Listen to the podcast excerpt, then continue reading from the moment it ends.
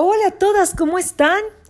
Espero que muy bien. Un episodio más, pero de la segunda temporada. Ya es la segunda temporada del podcast Enfermas de Belleza, ah, donde tratamos todo lo relacionado con trastornos de la conducta alimentaria, pero no solo.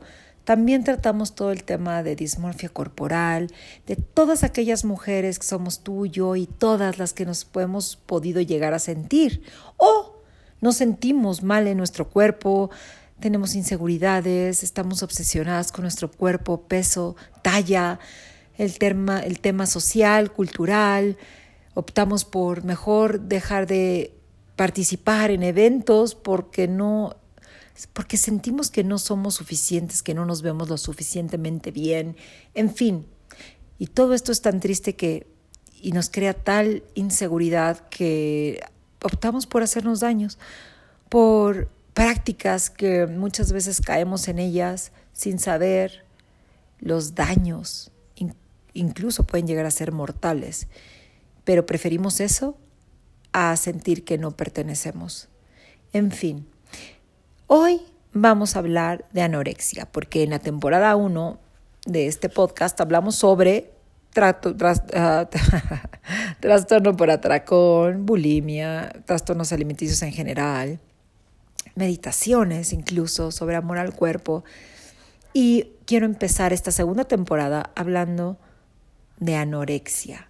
Y como todas saben, este podcast es orgánico, así que todo puede pasar, desde que ladre el perro, toquen el claxon, toquen la puerta, pero no se me, no se me vayan, no se me desenfoquen, que el tema es muy interesante y sumamente importante.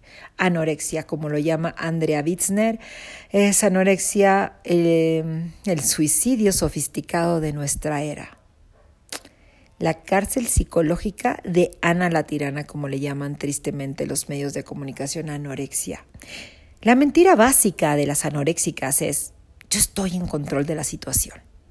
Su lema, mejor muerta que gorda, y digo nuestro lema, porque yo he pasado también por ahí. Nuestro lema, mejor muerta que gorda. La fantasía predilecta es recordar los olores y sabores de la comida hasta hacer que nuestro cerebro dé vueltas. Nuestro delirio oculto inconsciente, mientras controle lo que como, Nunca tendré que salir de la etapa de la niña buena. Y nuestra actividad mental favorita, por supuesto, es sumar las calorías, la multiplicación de los carbohidratos, la resta, en fin. El argumento público que tenemos es, no, no, si no estoy flaca, estoy súper de moda. Nuestro eslogan es, no peso nada, pero no pasa nada. Las consecuencias nunca van a llegar o no serán tan graves. Nuestro engaño favorito es solo un kilito menos. Para la anoréxica la gordura es considerada una muerte en vida, por lo tanto es la más temida, mucho más que perder la vida misma. Preferimos, como dice el eslogan, nuestro eslogan, prefiero muerta que gorda.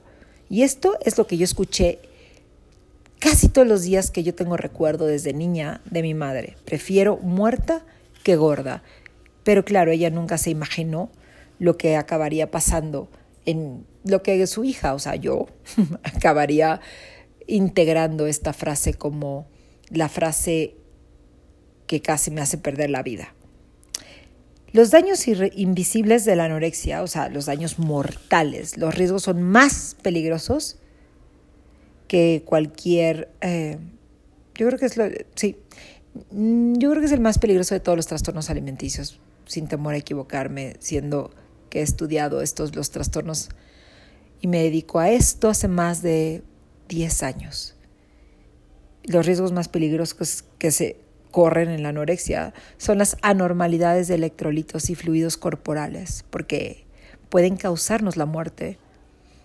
La más peligrosa de todo esto es la deshidratación y deficiencia de potasio porque el, potasio produce o sea, la falta de potasio, la deficiencia de potasio nos producen sentirnos débiles, que nos duelen los músculos, debilidad muscular, distensión abdominal, también estar de súper mal humor, estar muy irritables. Yo me acuerdo que yo estaba siempre de mal humor y muy apática. tenemos normalmente confusión mental y una sensación de letargo y arritmia cardíaca o cardiovascular. Además de que sin dramatizar el tema, esto puede causarnos la muerte a causa de una falla renal o cardíaca.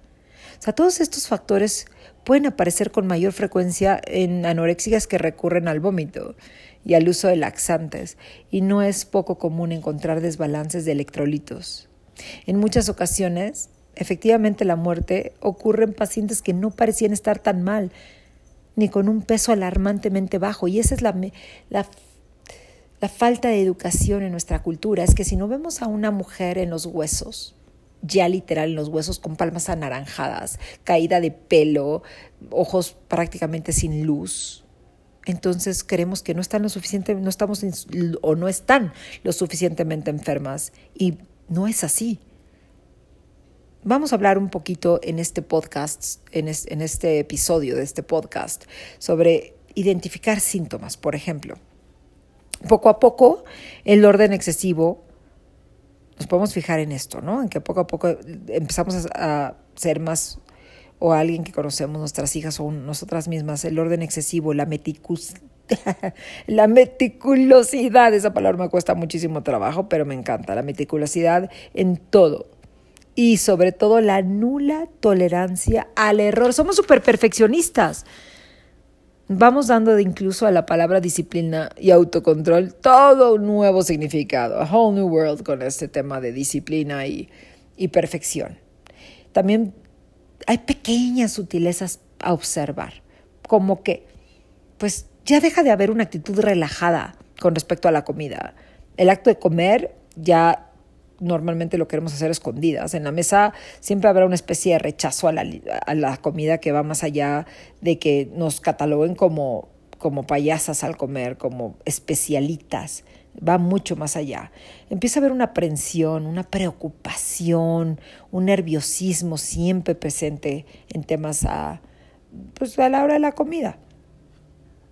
A veces, ya cuando esto rebasa y empezamos a en entrar en una fase más preocupante, ya empezamos a tener miedo a tocar incluso con los labios el tenedor.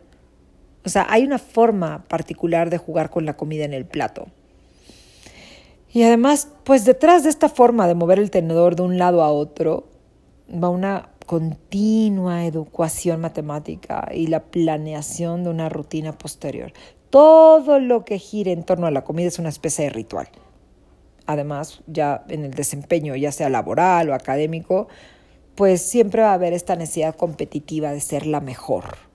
Y los demás, para nosotras, unos simples mortales mediocres. No tenemos tolerancia al error. Hay un orden y autodisciplina súper acentuada, compulsiva y obsesiva. En las anoréxicas es el profundo deseo irracional de permanecer en un estado de infancia, todo lo relacionado y asociado con la adolescencia es literalmente repudiado. Queremos permanecer en esa etapa de niñas eh, y por eso es nuestro, nuestra obsesión por mantener un cuerpo así de niña.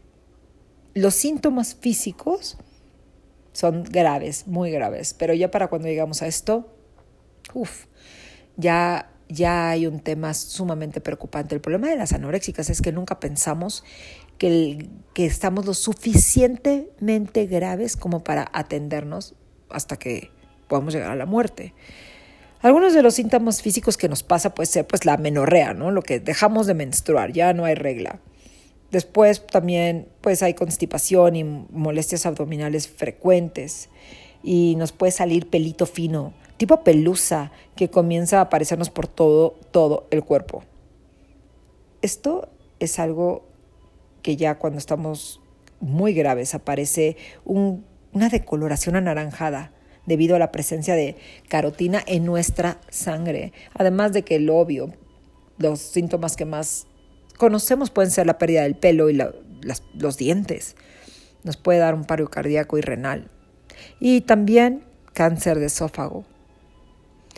Hasta la fecha nadie sabe a ciencia cierta la etiología exacta de la anorexia, pero todos los estudios apuntalan a la combinación de, varios factores, como que, por ejemplo, uno puede ser situaciones de vida estresante y presionantes. No sé, la gente pues, que nos dedicamos a esto, sabemos que se gesta dentro de un cultivo de alteraciones en la vida con las cuales no podemos y nos causan muchas dificultades para acoplarnos. Por supuesto, falta de autoestima. La adolescencia misma. La anorexia es, en la mayoría de los casos, un asunto de la adolescencia que surge antes de la falta de habilidad para responder a los intensos cambios de nuestra vida, de la vida misma. También influye un ambiente sociocultural. La enfermedad se presenta como reacción al síndrome de quiero estar súper bien, súper guapa, ser una súper mujer de nuestra sociedad, de nuestro núcleo, de nuestra familia.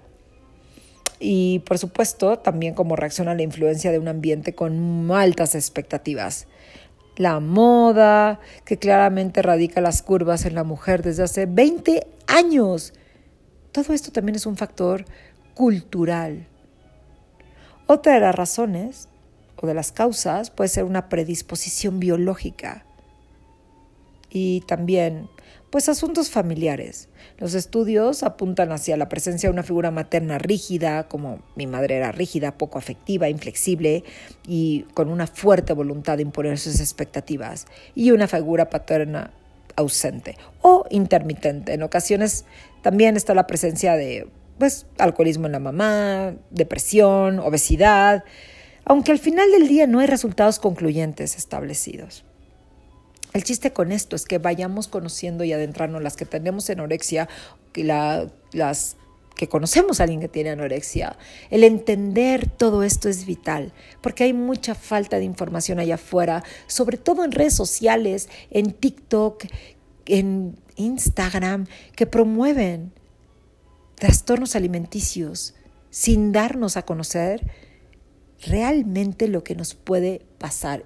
¿Y todo por qué? Por tener un sentido de pertenencia, de que también somos dignas de ser vistas, admiradas, vangloriadas, amadas incluso para muchas. En fin, es importante que conozcamos las causas, los factores de riesgo de cada uno de los trastornos alimenticios, para que así cuando estemos en redes ya no caigamos, ya no seamos tan vulnerables a la mal información o la desinformación que hay allá afuera, porque nos puede causar graves problemas de salud hasta la muerte. Un, criterio de diagnóstico puede ser em, pues el miedo intenso a ser obesa, que no detiene el proceso de pérdida de peso. Por supuesto, la distorsión de la imagen y estar por debajo del peso sano en un, hasta un 20% una renuencia a mantener un peso normal y la inexistencia de una enfermedad física a la cual atribuirle la pérdida de peso. Eso puede ser un criterio de diagnóstico que nos ayude realmente a cachar, a entender, a ver, a vislumbrar que algo anda mal con nosotras mismas o con mi prima o con tu hija o con mi amiga o con alguien. Lo que no podemos es seguir con esta obsesión a la perfección física, eh, creando hábitos tan destructivos, porque muchas de nosotras, esto me pasó a mí eh, en, en relación a la bulimia, o sea, yo tuve anorexia muchos años, pero también tuve bulimia. Y yo como empecé en la bulimia fue leyendo un tema de moda y con testimonios de seis chavas que ponía así el heading, el, el título decía, como testimonios de, no, comer y no engordar, testimonios de seis chavas que comen y no engordan. ¿Se puede imaginar la aberración a la que ya llegamos? O sea, yo al final del día no sabía ni lo que era bulimia en ese entonces, porque no estaba, no era tan conocido. El trastorno de la conducta alimentaria en el campo de la psicología es trastornos alimenticios es el campo más nuevo. La psicología se ha dedicado mm, antes, mucho antes, a tratar temas como depresión, como, como, ay, se me fue, bueno, la depresión, ansiedad, depresión, ansiedad, este, todo el tema de bipolaris, de bipolaridad, eh, ser, en fin, se me fue el nombre de la, bueno, muchos otros temas psicológicos, pero la parte de trastornos de la conducta alimentaria es prácticamente muy nuevo y los estudios cada vez sacan y sacan mucho más información sobre este tema, pero el problema es la era en la que estamos viviendo que es el cáncer social de la doble moral, como lo llama también Andrea Witzner, y me encanta eso, el cáncer social de la doble moral. Incluso yo tuve una paciente que llegó a mi consultorio diciéndome que ella prefería tener cáncer que ser gorda, porque el cáncer era una enfermedad aceptada socialmente, pero la gordura no. Y esto es a lo que hemos llegado, a niñas cada vez más jóvenes, más niñas, desde los cinco años, ya aparece la anorexia el diagnóstico es ese y es muy fuerte. Así que yo les invito a todas que replantemos, replantemos nuestra vida, que busquemos un propósito más allá de pertenecer a un grupo o redes sociales o a un grupo de amistades o nosotras mismas sentir que no valemos si no cumplimos con los estándares de belleza impuestos por la moda. Las invito a que indaguemos más quiénes somos y nutramos cada vez más nuestra mente, nuestras emociones, porque al final trastornos alimenticios son reguladores emocionales y podemos regularlos, pero no de una manera destructiva, sino constructiva. Pues espero que este episodio sobre anorexia les haya gustado y nos vemos en el siguiente. Bye.